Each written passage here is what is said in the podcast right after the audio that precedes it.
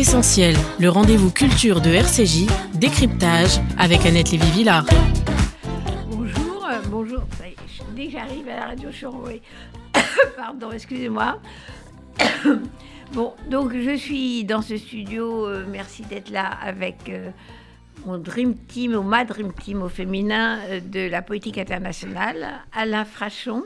Bonjour Annette. Bonjour, qui fut entre autres ancien directeur du journal Le Monde, correspondant euh, à Jérusalem, à Washington et dans toutes les grandes capitales. euh. Directeur de la rédaction seulement. Bon, euh, ok, directeur par intérim, euh, c'est pas grave. En tout cas, il, a, il fut à la tête de ce journal. Il est aujourd'hui éditorialiste.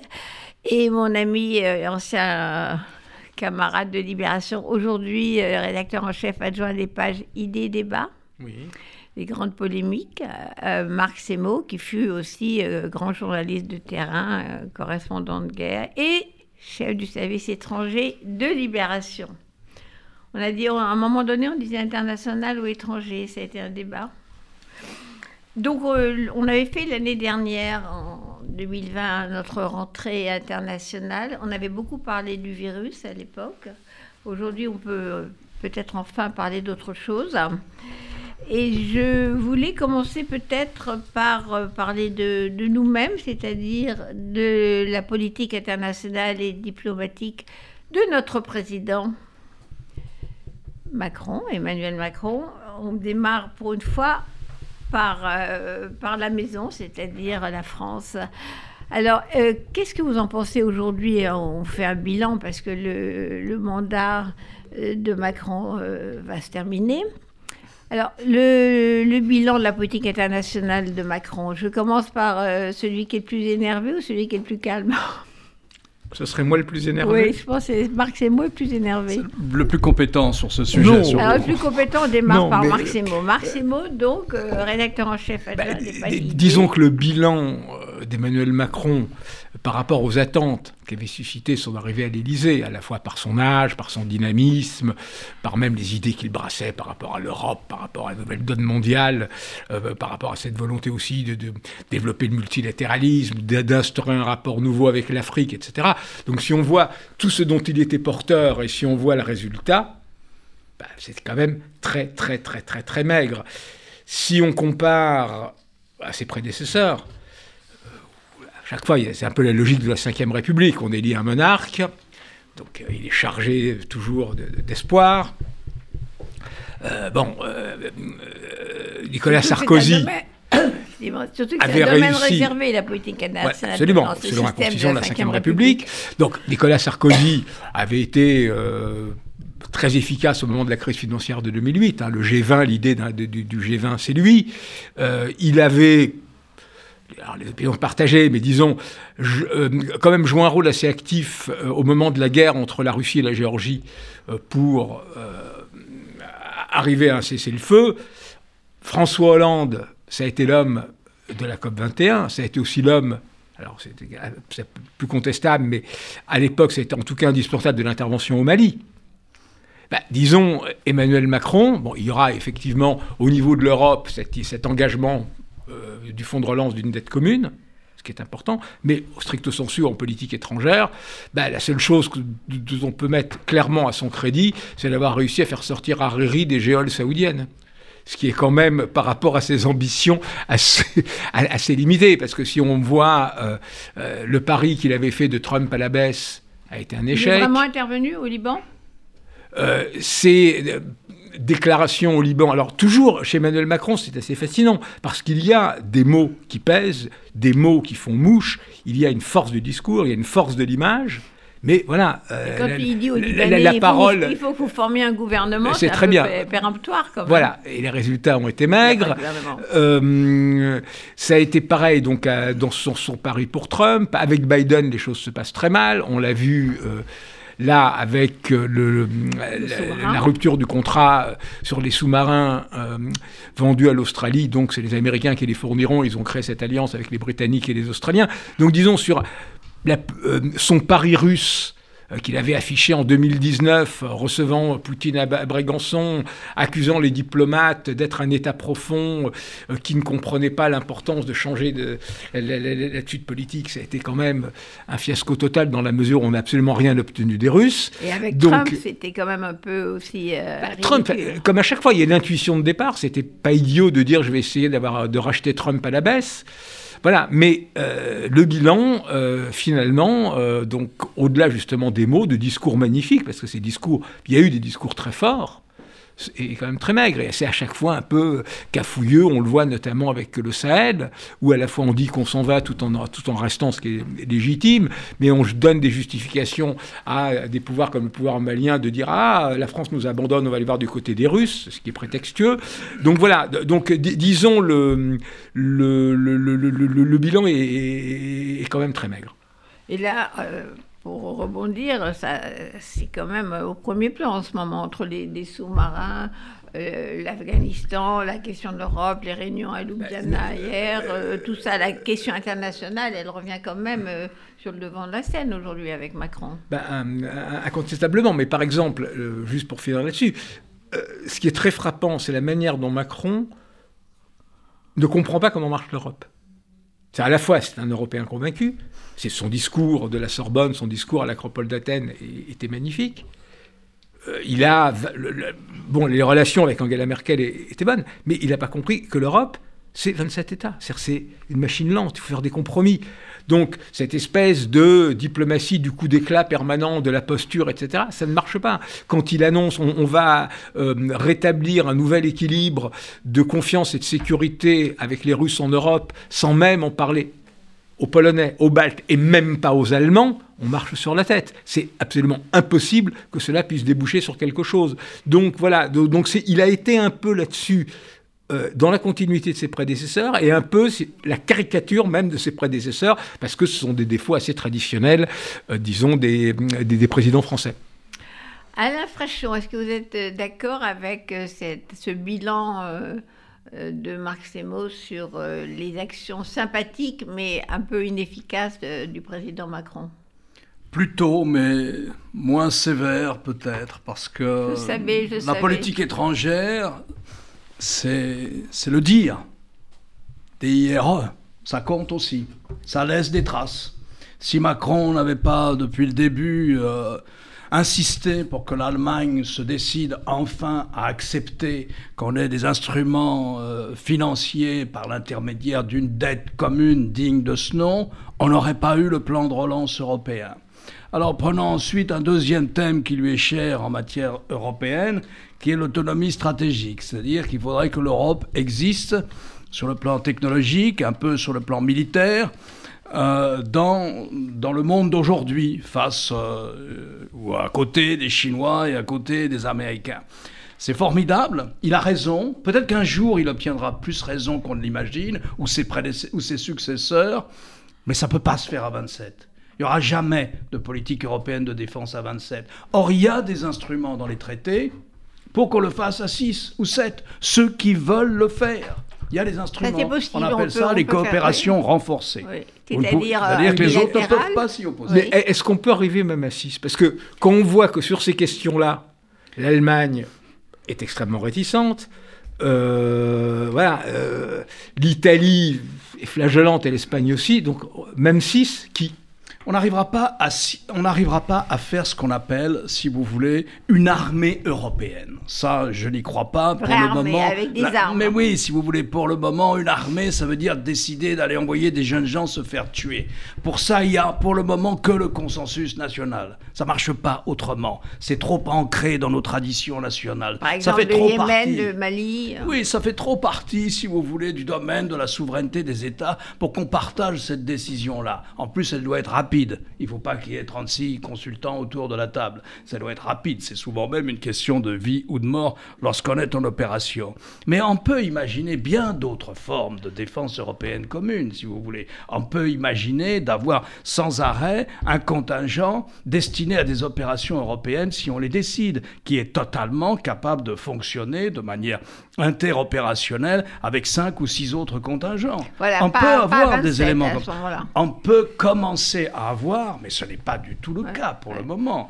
on a un, à quoi on ça ressemblerait ce contingent? Il y aurait qui Vous pouvez avoir, c'est l'OTAN. Vous pouvez avoir euh, c'est l'OTAN, oui, sauf que l'OTAN, euh, ça fonctionne exactement comme ça en coopération. Vous pouvez accepter d'être dans une opération, vous en retirer, ou etc. C'est totalement libre.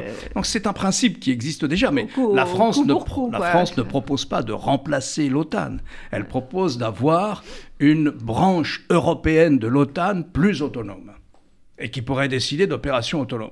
Europe, autre exemple d'Europe de la défense, mais c'est très difficile, puisque là on parle de centaines de milliers d'emplois, et en plus de licences et de brevets technologiques, nous avons un fonds européen destiné à financer un début de coopération industrielle en matière d'armement. Bon, il est doté, je crois, d'une dizaine de milliards d'euros. Bon, c'est pas grand-chose, mais ça, commence. Mais prenez l'exemple de ce qui s'est passé lorsque nous avons répondu à un appel d'offres de l'Australie pour des sous-marins. Il y avait un candidat japonais, il y avait un candidat allemand aussi, hein, ThyssenKrupp, il y avait un candidat japonais, Mitsubishi.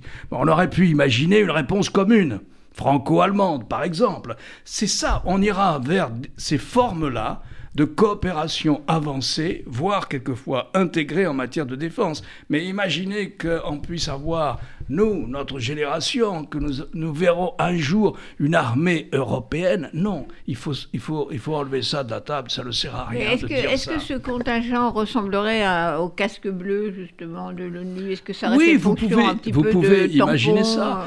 Écoutez, ce qui se passe déjà au Mali, ça quand même, ça, il y a un contingent français qui est le plus important, mais il y a aussi les Allemands, il y a aussi les Polonais, il y a aussi les Baltes, etc. Ça ressemble un peu à ça. avec les Allemands qui n'ont pas le droit de faire du combat, euh, les Baltes qui sont 27, oui, non, mais je veux dire, on peut, on peut, on peut euh, il faut, il faut d'abord, il faut un début à tout. Hein. On a commencé comme ça aussi, il hein, en, matière, euh, en matière européenne, il faut un début à tout. Donc c'est ça qu'on aura. C'est pas une armée européenne avec un commandement unique, ça n'existera pas. Mais est-ce que c'est ce qu'on peut imaginer justement là-dessus, c'est la brigade franco-allemande. Par exemple. Par exemple.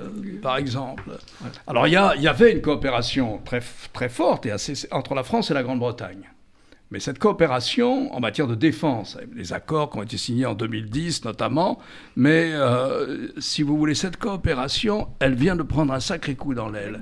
Parce que les Français regardent les Britanniques, pas ah d'abord avec le Brexit, mais le Brexit n'empêchait pas la poursuite de cette coopération. Et même, il, était, de l'Union européenne. Il y avait même des négociations. Euh, si vous voulez, dans un cadre parallèle. Il y avait même sur la table l'idée de faire une sorte de traité européen de défense à trois, avec les Allemands, les Britanniques et les Français. Ça n'empêche pas ça, l'Union européenne. ça, n'empêche pas. encore, ça? Avec la Grande-Bretagne, c'est difficile, parce que les Français vont pas avaler facilement le coup que vient de leur faire Boris Johnson, c'est-à-dire notre voisin, il est à 400 km de Paris, il négocie secrètement avec les Américains et avec les Australiens pour, euh, pour nous faire un enfant dans le dos, si, je puis dire. Donc voilà. Couler nos porte-avions. Si vous voulez, c'est ça, c'est ça la défense européenne. C'est pas autre chose. Ça sera des petits pas de ce type. Même chose en matière d'autonomie, de capacité de l'Europe à émettre de l'emprunt aussi et à les rembourser avec ses propres ressources. C'est la même chose, ça a mis, ça a mis 20 ans. Bon, euh, on y est. Donc je veux dire, il ne faut pas sous-estimer non plus l'importance des discours. Mais là où je rejoins Marx, c'est ça c'est ma première remarque. Le dire, si vous voulez, les discours, la déclaration, ça compte un peu en diplomatie. le problème de la France... Ça commence comme ça, tout ça, ça commence, par le dire. Mais le problème, oui, après, il vient le faire. Et euh, le problème de la France, c'est toujours le même. C'est euh, quand vous avez deux crises intérieures aussi fortes que celles que Macron, le président Macron, a eu, a eu durant son quinquennat, c'est-à-dire les gilets jaunes suivis de la crise du Covid.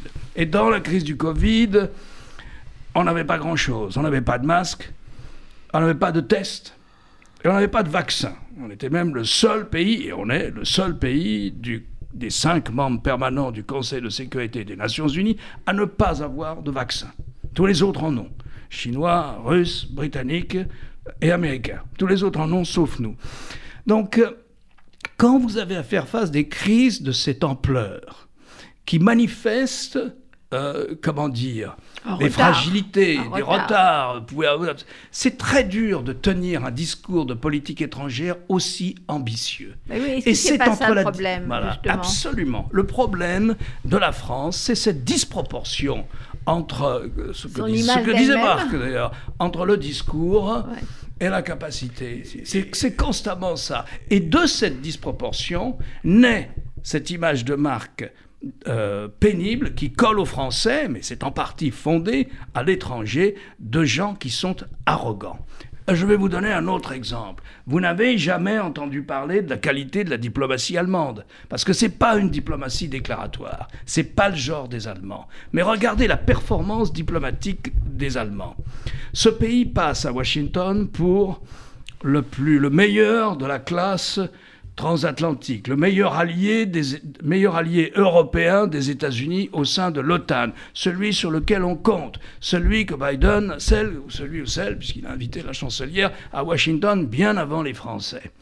Pourtant, ce pays ne fait aucun effort en matière de défense ou en matière militaire. Il est systématiquement en deçà des, normes euh, de l'Alliance atlantique. Pourtant, ce pays entretient des relations étroites, puisque son énergie, son industrie en dépend largement, avec la Russie. donc ce pays a une marge de main-d'œuvre avec la Russie que nous n'avons pas. Et pourtant ce pays réalise à peu près un quart de sa richesse nationale dans ses échanges avec la Chine, qui passe pour l'adversaire, en tout cas, le concurrent systémique, l'adversaire des États-Unis, la question numéro un de la politique étrangère américaine. Eh bien, en dépit de tout ça, en dépit de ses relations privilégiées avec la Russie, en dépit de ses relations plus que privilégiées avec la Chine, l'Allemagne passe à Washington pour le meilleur élève de la classe transatlantique. Ça, ça s'appelle une diplomatie efficace.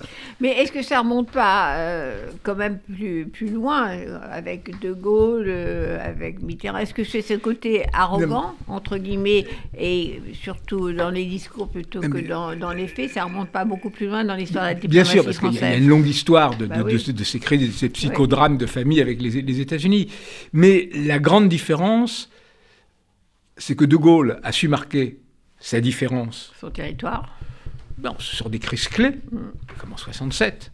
Mais juste dans l'après-guerre, en 47, quand commençait la, la, guerre froide, la vraie, la première, ou en 62, au moment des missiles de Cuba, bah, la France était sans aucune ambiguïté fidèle à ses alliances. Ce sont même les Français qui ont averti les États-Unis de la réalité, parce qu'ils avaient des, agents sur place et des diplomates sur place, alors que les Américains n'en avaient plus, de l'installation des missiles à Cuba. Là, on est dans un truc où on a un Emmanuel Macron qui joue d'un jour je suis le meilleur ami de Trump, puis euh, je suis de Biden. Et puis, euh, avec Poutine, on va faire des grandes choses, on, va construire cette architecture de sécurité et de confiance en Europe. Euh, voilà, donc avec la Chine, non, on ne veut pas s'aligner sur la nouvelle guerre froide que sont en train de lancer les Américains et, leurs alliances. C'est extrêmement confus et on peut comprendre et la méfiance de Biden et aussi le fait que les Australiens, entre le moment où vous avez signé l'accord sur les sous-marins, où à l'époque la Chine était effectivement un problème sérieux mais pas vraiment une menace. Donc l'idée, on prend des sous-marins français, comme ça on n'augmente pas le nombre des armes nucléaires dans le coin. En plus, ce sont des sous-marins, ils ont eux-mêmes demandé des sous-marins diesel et non pas nucléaires. Et avec le temps, la montée des, tensions, la montée des menaces, une Chine réellement menaçante, et eh bien que les Australiens finalement commencent à, y repenser. Et donc cette attitude de Macron de, de, de en même temps permanent, l'Allemagne fait est une leçon par excellence, comme le soulignait Alain, de en même tantisme réussi, bah, Macron, il se prend un peu les pieds dans le tapis. La diplomatie française se prend un peu les pieds dans le, tapis. Côté, euh, je fais rentrer mes ambassadeurs et je trépigne et je me fâche et tout, c'était un peu, comme vous dites, c'était un peu faire beaucoup de bruit pour pas obtenir quoi que ce soit. Ça, ce sont les instruments de la diplomatie. Euh, il y, en a, a d'autres, mais ce sont les instruments. il, fallait, il fallait marquer le coup quand même. Vous ne pouvez pas laisser faire quelque chose comme ça sans réagir. Donc l'instrument de la diplomatie, c'est de rappeler votre ambassadeur pour consultation, euh, une semaine, deux semaines, trois semaines. Euh, quelquefois, ça n'a pas été long. Hein. Ça dure des années. Là, ça n'a pas été long. Là. Une diplomatique. Alors après, si vous pouvez, vous pouvez après continuer à regarder les instruments de la diplomatie. C'est le communiqué. Alors il y a un communiqué de ce qui, est, qui a été conclu entre les Français et les Britanniques après, euh, après cette, euh, cette affaire des sous-marins. Ce communiqué, je dirais, ce n'est qu'un communiqué.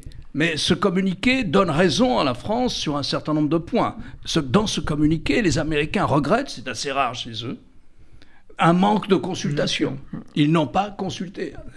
Ensuite, dans ce communiqué, ils appuient au moins rhétoriquement l'idée française d'une autonomie stratégique en disant qu'ils ne sont pas contre. Donc si vous voulez, alors qu'ils sont contre, mais si vous voulez, sur, encore une fois, ce sont les instruments de la diplomatie, particulièrement entre alliés. C'est comme ça que, que se font les explications de table. Donc voilà, vous avez deux réponses qui ont été des réponses diplomatiques. Parce que je crois que c'est Macron qui a dit hier, je pense, euh, euh, nous avons encore besoin de clarification et d'engagement euh, des États-Unis.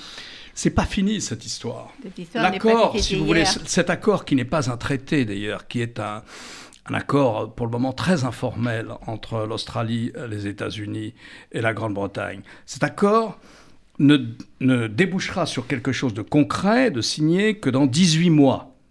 Il prévoit, entre autres, la possibilité de fournir à l'Australie, d'ici à 2040, dans 20 ans, six sous-marins à propulsion nucléaire, qui sont donc beaucoup plus efficaces que, euh, que les, que les sous-marins à propulsion non nucléaire. Ils sont plus silencieux, ils ont plus d'autonomie, et ce sont des sous-marins qui servent à observer ce que fait l'autre, en l'espèce la marine chinoise. C'est ça, c'est à ça que ça sert. Sauf que ces sous-marins supposent un réacteur qui produit de l'uranium extrêmement enrichi, à haute teneur. Eh bien, alors que, par exemple, nous avons, nous aussi, des sous-marins à propulsion nucléaire, oui. mais ce sont des sous-marins qui utilisent un uranium à, très faible teneur. Donc, quand vous, quand vous commencez à manipuler de l'uranium à très haute teneur, vous vous rapprochez du savoir-faire nécessaire pour fabriquer une bombe. Donc, donc c'est compliqué parce qu'il y a cet aspect de prolifération aussi qui vient là-dedans. On en saura plus dans 18 mois. Est-ce que les Américains, les Britanniques et les Australiens nous proposeront de rentrer pour une part dans cette affaire? Ce n'est pas exclu. Est-ce qu'il faudra refuser euh, euh, ou accepter? À l'époque Je n'en sais rien. Les conversations ne sont pas finies là-dessus. Euh, comme vous venez de le dire, les conversations ne sont pas finies. Elles ne sont pas finies entre Britanniques, Australiens euh, et, américains non plus. Cet accord aussi envisage la possibilité pour les États-Unis, qui ont déjà une base en Australie, qui a, avait, qui a été faite par euh, Obama à Darwin, mais de, que ce soit une escale, une base beaucoup plus substantielle pour l'aviation américaine. on est vraiment c'est un pays qui, l'Australie, qui a fait le choix de rentrer dans le dispositif de défense des États-Unis dans la région. C'est ça le choix stratégique. C'est logique, comme le disait Marc au début. C'est assez logique. C'est totalement logique, oui. Oui. On ferait pareil à leur place. Bah, disons, euh, tout le problème, c'est que pour le moment, dans cette espèce de, de nouveau. Euh, Nouvelle alliance. De nouveau face-à-face qui est en train de se créer, alors cette ah fois avec la Chine. Mais il ne faut pas oublier quand même que même si c'est pas une alliance, c'est-à-dire qu'elle dans la première guerre froide, euh, l'Union soviétique et la Chine, au moins pendant longtemps, jusqu'aux années, soit à la fin des années 60, étaient totalement alliés. Euh, sauf qu'il y avait une, Union soviétique forte, une Chine faible. Aujourd'hui, on est face à une Chine qui est très forte et une Russie qui reste quand même avec des liens très forts et que souvent au Conseil de sécurité ils votent ensemble. Enfin, il y, a des liens qui restent.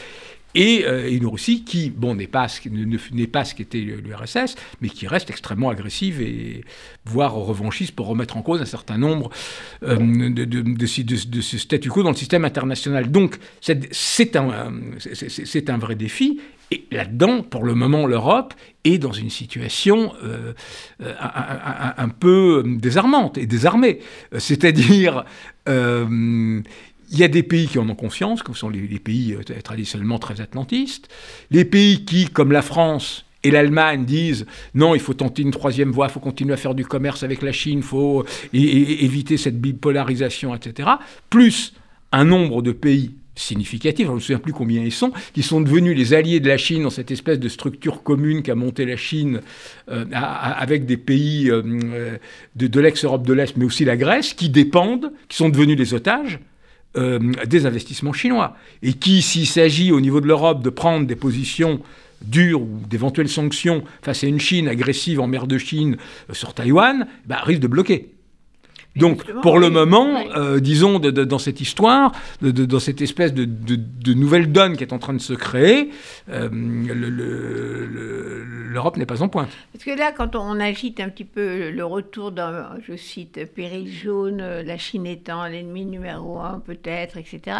Mais en réalité, la politique d'investissement, comme vous venez de le dire, Marx et Mo, ils ont investi euh, partout. il y a des vraies relations économiques. Le péril jaune ne ressemble pas à ce que c'est cette image de, Chinois euh, très dangereux, mais la réalité étant qu'ils ont vraiment euh, occupé le, terrain économique à peu près partout dans le monde, que ce soit au Moyen-Orient, en Afrique. Les Chinois, c'est assez simple, les Chinois sont le premier prêteur au monde devant la Banque mondiale, devant le Fonds monétaire international, soit par leurs propres instruments, soit par leur participation à ces organismes. Les Chinois sont le premier. Les Chinois ont dans les réserves de la Banque centrale 1200 milliards de dollars. C'est-à-dire qu'ils ont acheté de la dette américaine avec leurs dollars et ils ont 1200, euh, euh, qu'est-ce que je dis? Oui, 1200 milliards de, de, dollars américains dans la Banque centrale. Ça n'empêche pas qu'ils aient par ailleurs, eux, un endettement massif sur le plan intérieur. Les Chinois sont un des premiers investisseurs dans le monde, en Europe comme ailleurs, aux États-Unis aussi. Sauf que du fait de leur politique, du fait de ce qu'ils font en mer de Chine, du fait de ce qu'ils font dans le cyberespace, ou de ce qu'on leur reproche de faire dans le cyberespace, du fait d'un certain nombre de comportements qui manifestent un unilatéralisme de grande puissance, une volonté d'hégémonie brutalement affichée, tout le monde se méfie d'eux maintenant. Tout le monde se méfie d'eux. Et le volume des investissements qu'il y a eu de la part de la Chine en Europe se réduit. Parce que nous considérons maintenant, et ça d'ailleurs grâce à Macron, l'Union européenne s'est dotée d'un instrument de contrôle des investissements étrangers sur le territoire de l'Union européenne, que nous n'avions pas. C'est un succès diplomatique de Macron. Alors que ben les Américains ont cet instrument. Si vous êtes chinois et que vous voulez acheter un port aux États-Unis, ça sera non. Vous n'achèterez pas un port aux États-Unis. Mais les Chinois en ont acheté en Méditerranée, ils en ont acheté en Israël. Enfin, ils sont en train d'investir dans, le port de Haïfa en Israël, en train d'investir. Ils ont racheté le Pirée. À Trieste et ils ont acheté maintenant l'intégralité, cette fois-ci, de la gestion du port euh, euh, d'Athènes, du, du, du, Pirée. du Pirée. Et puis ils envisagent aussi d'en faire un autre ça marche bien. C'était 50%, maintenant c'est 100%. mais ça marche bien. Ça marche bien. Ça marche mieux. Oui. Alors quand on dit c'est chinois, ça ne veut pas dire que les quais et les docks et les grues sont chinoises. Non, c'est la gestion du port. C'est la gestion, c'est le management du port et la propriété intellectuelle sur le port. C'est uniquement l'investissement. Ils gèrent vraiment le port Oui, bien sûr. Bien sûr. Et ça marche pas mal d'ailleurs. Et donc, vous voyez, ils investissent. Ils ont investi énormément en Europe de l'Ouest, ils ont investi beaucoup dans les, chez, les, pays baltes. Allez demander aux Baltes ce qu'ils pensent d'une politique de, de, restriction des investissements chinois dans certains secteurs en Europe. Ils seront furieux. Les Scandinaves, longtemps, se sont opposés à cette euh, démarche française de doter l'Union européenne d'un instrument de contrôle des investissements étrangers. Quand je dis étranger, ça veut dire chinois. Tout le monde le comprend comme ça dans l'Union européenne. Donc euh, voilà, vous avez maintenant une économie chinoise qui est totalement intégrée à l'économie mondiale, qui est d'ailleurs qui va être le numéro un de l'économie mondiale d'ici à 2050. donc c'est fait. Donc c'est une concurrence, c'est une situation de confrontation où c'est un adversaire sans précédent du fait de cette imbrication de nos économies. C'est là où il y a toute l'originalité et la spécificité de la confrontation avec la Chine. Vous savez, l'Union européenne a déclaré que la Chine était un concurrent systémique. Honnêtement, je ne sais pas trop ce que ça veut dire un concurrent systémique. C'est un adversaire, c'est un ami, c'est un partenaire. Euh, non, c'est un concurrent systémique. Concurrence et rival systémique parfois. Voilà, rival systémique, on a les deux. Voilà, rival, rival systémique et concurrent systémique. Bah, c'est-à-dire qu'ils affirment et se posent comme un système, aussi comme un système au niveau politique, des valeurs, etc., alternatif au, au, pas simplement l'investissement. Ensuite, euh, ce que dit Alain, euh, ce sont les puissances chinoises, est vrai. En même temps, il y a aussi d'énormes signes de faiblesse déjà maintenant. Hein, dont les Chinois d'ailleurs euh, sont très conscients. On le voit dans leur politique où ils sont aperçus que, selon la célèbre formule, la Chine sera vieille avant d'être riche, et que donc ils essayent maintenant de changer la politique de natalité, etc. Mais on voit donc ces fragilités, et aussi ces fragilités au niveau financier. Et c'est ça qui est très préoccupant, parce que il y a un nationalisme très fort en Chine, il y a un nationalisme très fort sur lequel joue Xi Jinping, qui est le président chinois, et qui peut justement, si des choses se craquellent, si les tensions sociales montent, etc., être tenté de plus en plus de jouer cette carte du nationalisme, c'est un grand classique, et donc euh, d'être, de se montrer plus agressif en mer de Chine, voire de faire le pas de trop qui pourra enclencher euh, euh, une escalade. Parce que bon, tout le monde est conscient, on parle de nouvelle guerre froide, le nouveau Berlin, c'est Taïwan, exactement comme Berlin était, Berlin divisé était la pointe avancée de, de l'Occident dans le bloc socialiste. Taïwan. La différence, c'est qu'à Berlin, il y avait des soldats américains, et français d'ailleurs, et anglais. Euh, L'Allemagne, ensuite, euh, à partir de 1955, si je me souviens bien, a fait partie de l'OTAN. Donc il y avait une réponse automatique américaine s'il y avait une crise à Berlin, enfin américaine de l'OTAN, s'il y avait une crise à Berlin. Avec Taïwan, c'est beaucoup plus ambigu, parce que il n'y a pas d'accord de défense, puisque les États-Unis reconnaissent une seule Chine, Pékin depuis euh, Nixon, et il y a un accord de défense. Enfin, il n'y a pas d'accord de défense véritable, mais bon, il y a des garanties américaines sur la défense de, Taïwan, mais avec un, certain flou. Ce que ne s'est pas privé d'ailleurs de rappeler Xi Jinping après le retrait américain de Kaboul, désastreux, sur le thème, enfin la, presse du régime chinois a insisté sur ce thème, regardez ce que valent euh, les, les protections américaines. Donc dans ce contexte, on peut très bien imaginer que les Chinois décident de faire un pas euh, et euh, pas nécessairement prendre Taïwan, mais des petites îles à, côté, hein, et qui enclenche une mécanique extrêmement dangereuse, d'où le fait que, y compris l'Assemblée générale euh, des Nations Unies, Antonio Guterres, le secrétaire général, dit nous sommes dans une situation beaucoup plus imprévisible et beaucoup plus dangereuse que celle de la guerre froide. Alain Fréchot, est d'accord? Taïwan, Nouveau Berlin peut-être? Oui, avec cette particularité, c'est que lorsque les États-Unis normalisent leurs relations avec la Chine, ça se passe sur plusieurs années, entre 1972 et 1979, après la visite du président Nixon à Mao Tse-tung, eh bien, euh, et lorsqu'ils ouvrent des relations diplomatiques pleines et entières avec la Chine en 1979, euh, il y a un communiqué commun. Et dans ce communiqué, les États-Unis font ce que nous avons fait, nous, les Britanniques aussi, et les Soviétiques aussi, ce que nous avons fait dans les années 50, reconnaissent que Taïwan fait partie de la Chine et reconnaissent qu'il n'y a qu'un seul gouvernement de la Chine, c'est Pékin. Donc nous avons reconnu la souveraineté formelle de la Chine sur Taïwan.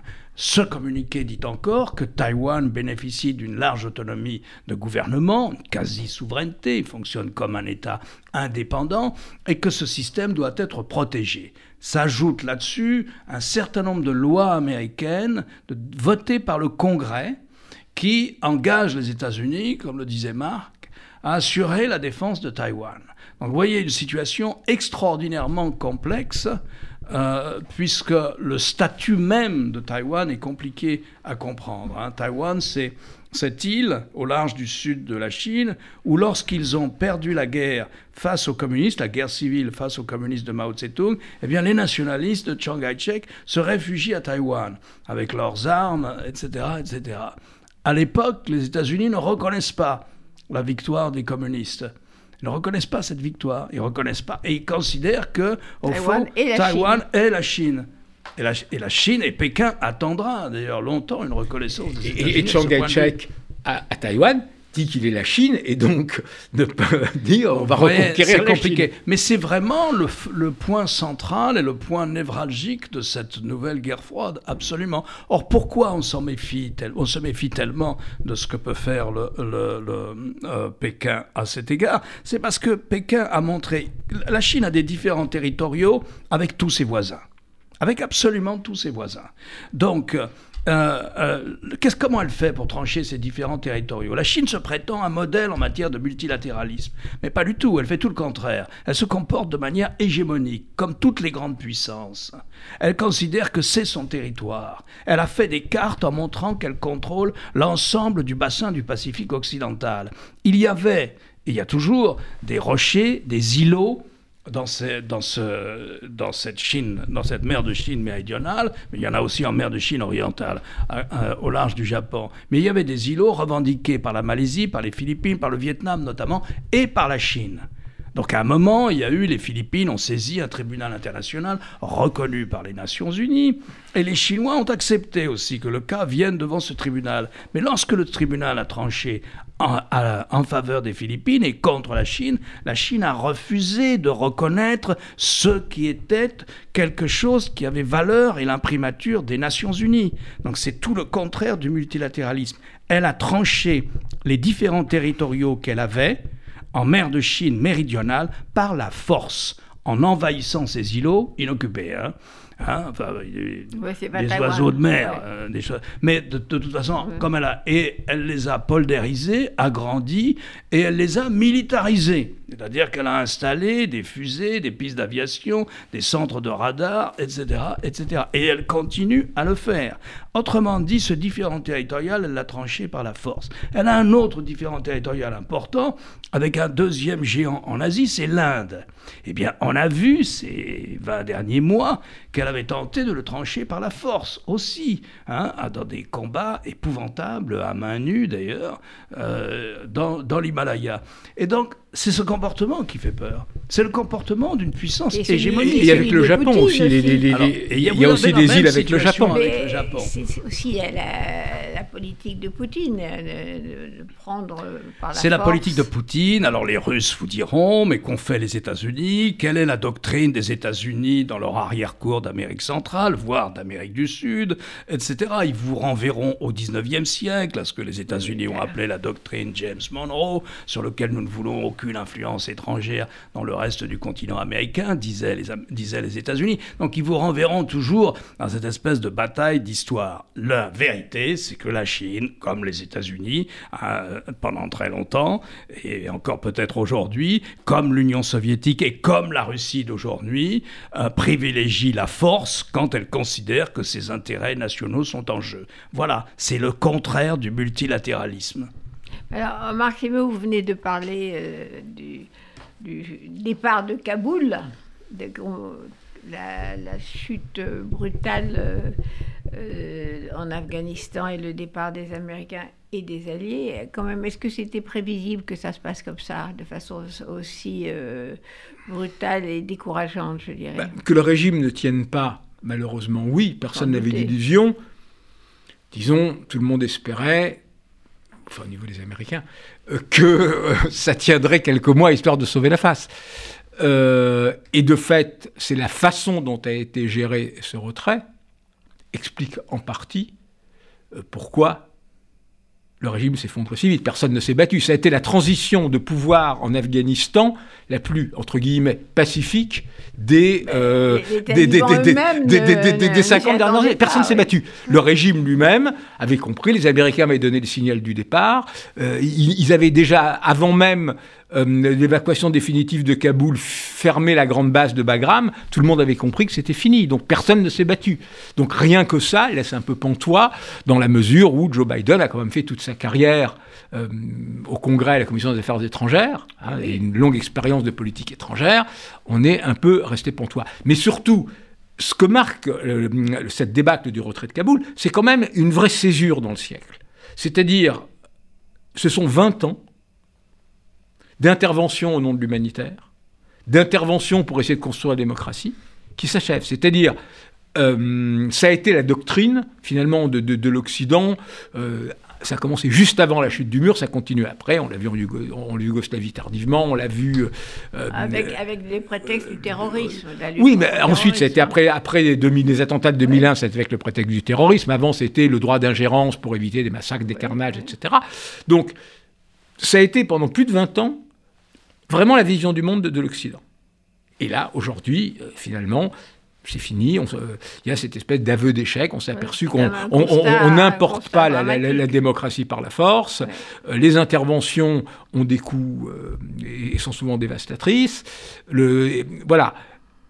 Le seul bémol, dont parle peu, c'est que la Syrie, l'exemple syrien, qui est l'exemple même de non-intervention massive de l'extérieur des Occidentaux, voilà, la fameuse ligne rouge d'Obama, où malgré ses engagements, il n'a pas bombardé le régime euh, qui avait utilisé l'arme chimique contre sa propre population.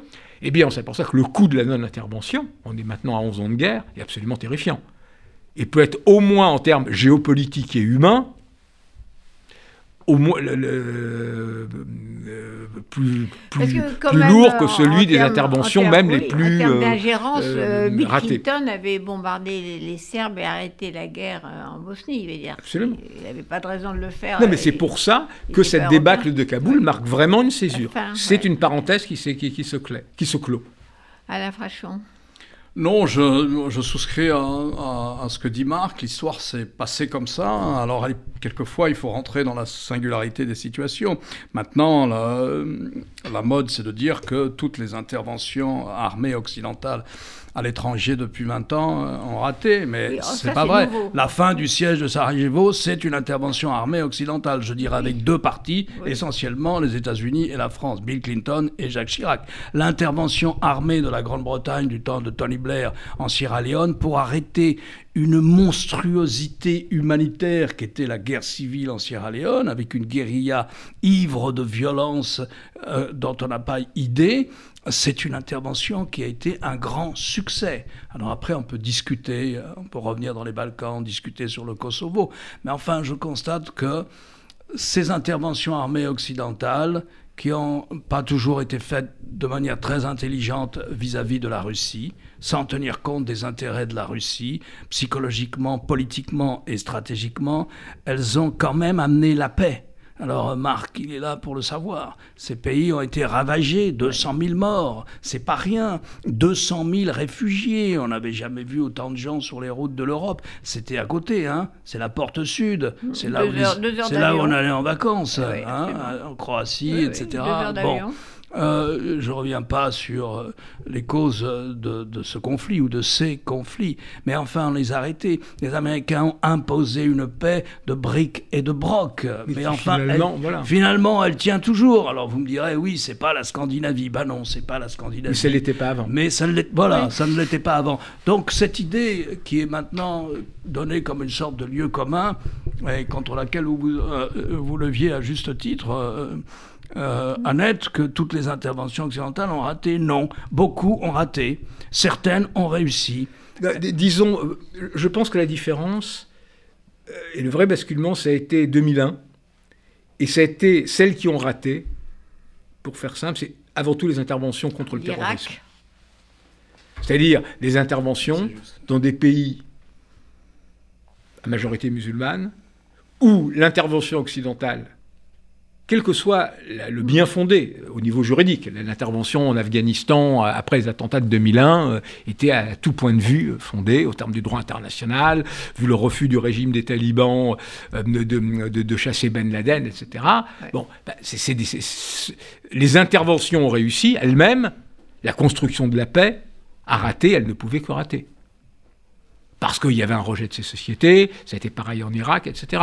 Ensuite, ce qui est euh, un, peu paradoxal, c'est que l'abondance même des fonds qui avaient été débloqués ces dollars déversés ont eu un effet finalement contre-productif, nourrissant une corruption gigantesque, etc., etc., etc. Et, que paradoxalement, euh, certaines interventions en Afrique, comme le rappelle volontiers euh, Jean-Marie Guéhenno, euh, qui avait été responsable de l'opération de maintien de la paix à l'ONU, bah, des interventions de, de, format plus réduit, avec moins de moyens, ont finalement plutôt mieux réussi, parce que bon, ça a servi un peu de tuteur, de tampon, etc. Mais vraiment, le, de ce point de vue-là, c'est plus les interventions après 2001. Celles d'avant, que ce soit même le, Kosovo, où ils ont quand même réussi à construire quelque chose. Timor oriental, qu'on oublie, qui avait été un l'autre protectorat euh, euh, créé euh, à l'époque. Bon, bah, oui, c'est vrai que euh, ça a été de loin un moindre mal, et comme le rappelle volontiers Aaron, euh, Raymond, euh, le, choix n'est pas entre le bien et le mal, mais entre le pire et le moins pire. Et souvent, l'intervention a été le moins pire. Non, mais là, est-ce que vraiment ce, départ précipité, de, qui avait l'air précipité de Kaboul, comme vous le dites, Marc Semo, ne marque pas vraiment la fin de cette ingérence humanitaire dans laquelle nous, notre génération, à laquelle notre génération a beaucoup cru, beaucoup espéré. Je ne sais pas, hein, peut-être. Hein. je ne ferai pas de prophétie là-dessus. On ne sait jamais. Euh, est-ce que s'il y avait à nouveau une situation comme le Rwanda, euh, alors que nous n'avons pas fait d'intervention militaire au Rwanda, alors que l'ONU ne s'est pas distinguée au Rwanda, est-ce qu'on ne le ferait pas quand même? Je ne sais pas. Si vous voulez donner une signification stratégique ou continuer à euh, donner une situation, donner du sens à la décision américaine de se retirer d'Afghanistan, vous direz que voilà, les Américains on, considère que maintenant, ils soldent 20 ans d'investissement militaire, euh, diplomatique, euh, voire économique, euh, et politique dans ce qu'ils appellent eux le Grand Moyen-Orient, ça va du Maroc à l'Afghanistan justement, et que ça a détourné leur attention, que c'est pendant ces 20 années, la Chine s'est comportée comme une superpuissance en défiant la superpuissance américaine dans le Pacifique, et que de toute façon, l'avenir sur le plan de la croissance, sur le plan de la démographie, sur le plan du punch économique et financier, c'est l'Asie-Pacifique. Hein. ce n'est ni l'Europe, ni ce qu'ils appellent le Grand Moyen-Orient. Ils considèrent qu'il n'y a pas d'enjeu stratégique majeur, en Europe, par exemple. Euh, donc, euh, ça vous montre à quel point ça fait partie d'une nouvelle obsession américaine. Et, et Washington, c'est une ville mono-obsessionnelle. Vous le savez bien. Annette, vous avez vécu longtemps aux États-Unis. Les Américains, ils sont mono, une, idée, à la, fois. Voilà. Et après, on s'en charge. En ce moment, c'est la Chine. Ça durera combien de temps? Je ne sais pas. Bah, euh, Mais en ce moment, hein, tout ce qui n'est pas la Chine, c'était vrai avec. C'est Obama le premier, hein, qui conçoit la stratégie de pour contenir l'expansion chinoise par deux grands traités. Obama en annulera un, les Européens ne voudront pas rentrer dans l'autre. Obama en annulera un, le, traité sur le Pacifique. Il avouera plus tard que c'était une erreur et que c'était la bonne stratégie pour contenir la Chine. Mais enfin voilà, la stratégie chinoise depuis Obama jusqu'à Biden, je dirais, elle est droite comme le, le Washington Monument. Alors, juste, on n'a plus que quelques minutes. J'avais encore toute ma liste de questions euh, que je vais devoir euh, jeter à la poubelle. Pour l'année prochaine? Pour très bien, il va falloir venir plus souvent. Euh, un mot sur Joe Biden, dans lequel nous avons mis pas mal d'espoir après les quatre années de Trump. Est-ce qu'il est déjà je dirais, enfin, on est déjà très déçu ou simplement euh, il est dans la continuité euh, normale de l'administration américaine qui, comme vous venez de le dire, ne change pas d'idée très vite?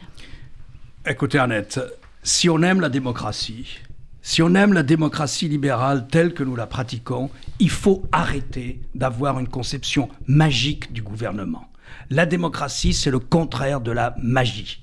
Aux États-Unis, il y a des procédures législatives complexes. Je ne suis pas sûr que Biden ait la majorité suffisante pour transformer l'État social américain comme il veut le faire. Mais il s'y essaie. Je ne suis pas sûr qu'il ne réussira pas peut-être pas tout ce qu'il a demandé.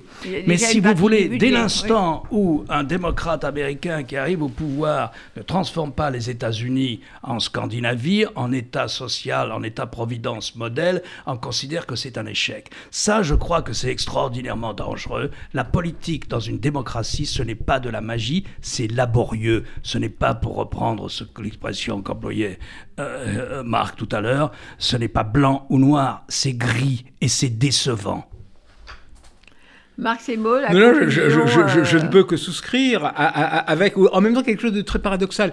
notamment en politique étrangère, euh, on est face à ce qui est malgré tout une certaine forme de guerre froide, une nouvelle guerre froide. Et Biden est profondément un homme de la guerre froide, dans la manière dont c'est structuré intellectuellement. Et moi, ce qui me fascine, c'est de voir comment les mots reviennent. Non seulement on parle de guerre froide, mais on parle de containment, l'endiguement, qui, est un truc forgé par euh, George Kennan à Moscou en 46, qui a été pendant 40 euh, ans la, ligne directrice de, la stratégie américaine, les alliances pour contenir et ça. Donc c'est absolument fascinant. On revient à ces mots, le campisme. Donc Biden, d'une certaine façon, il est assez consubstantiel à ça. Et donc, ce qui est peut-être rassurant.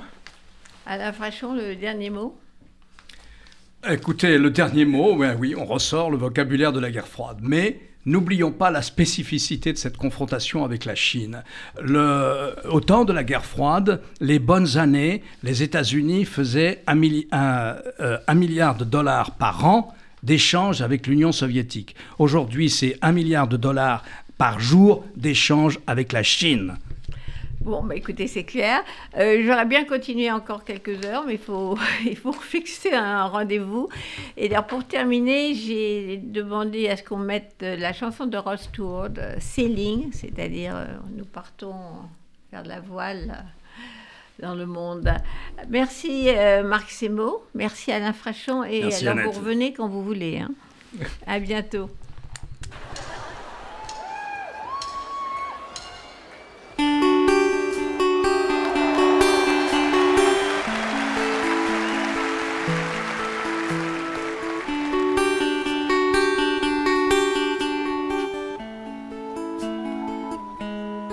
I am sailing, I am sailing home again across the sea. I am sailing, splashing high clouds, stormy waters to be near you, to be free.